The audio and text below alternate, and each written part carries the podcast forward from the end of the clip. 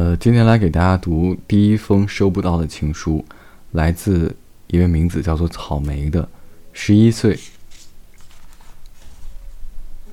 内容如下：空荡荡的教室中，我坐在他的位子上，我边说：“我一直梦想能坐自己喜欢的人的座位。”边坐到位子上，感觉到非常幸福。像有一阵温暖的感觉，充斥在我心中。可是我没想到，我这样的行为会被别人看见。隔天这件事情传开，你应该听说了，却刻意不去提那一件事，让我重新体会到你的体贴。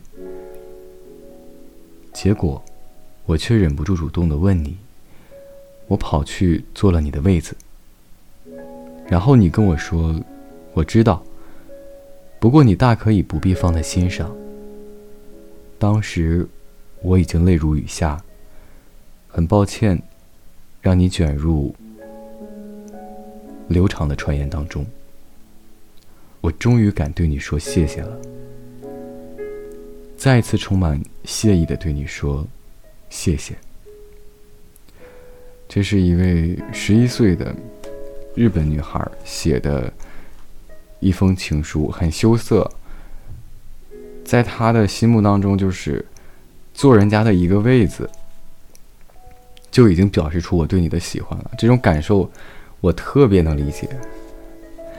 我觉得这是在她心目中做出的最大的勇敢。谁还没暗恋过谁啊？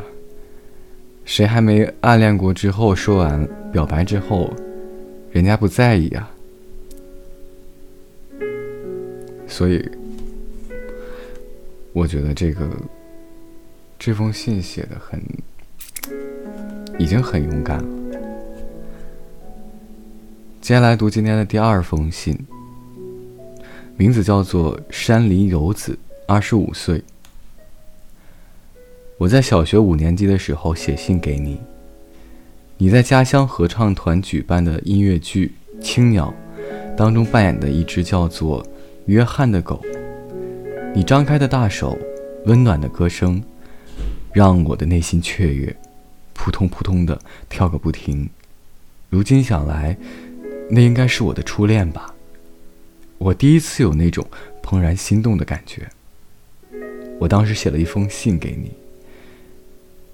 叫做给名叫约翰的狗，因为太笨拙，所以应该算不上情书。我将信装在粉红色的信封当中，吊在从我们家的窗子往你出现的会场方向拉过去的绳子上面。最近又想起你，因为即将结婚，在打扫房间的时候，竟然发现一本已经褪色的绘画日记本。其中一页是我用各种颜色的彩色笔给你画的一张画像，不禁想着你现在在做什么呢？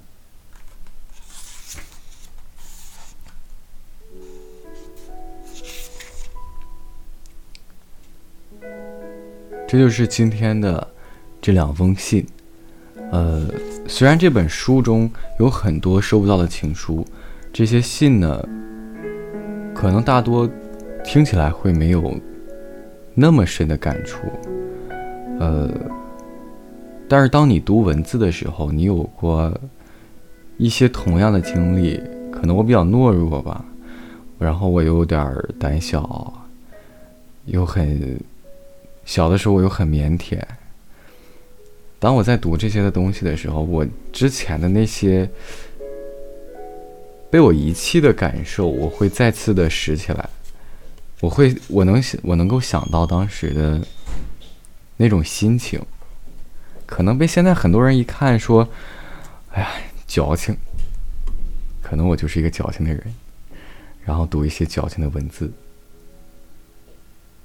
很感谢能够，呃，你们能够在这里听我读完这段文字，然后今天两封信就这样。提前和各位说一声晚安，一夜好眠。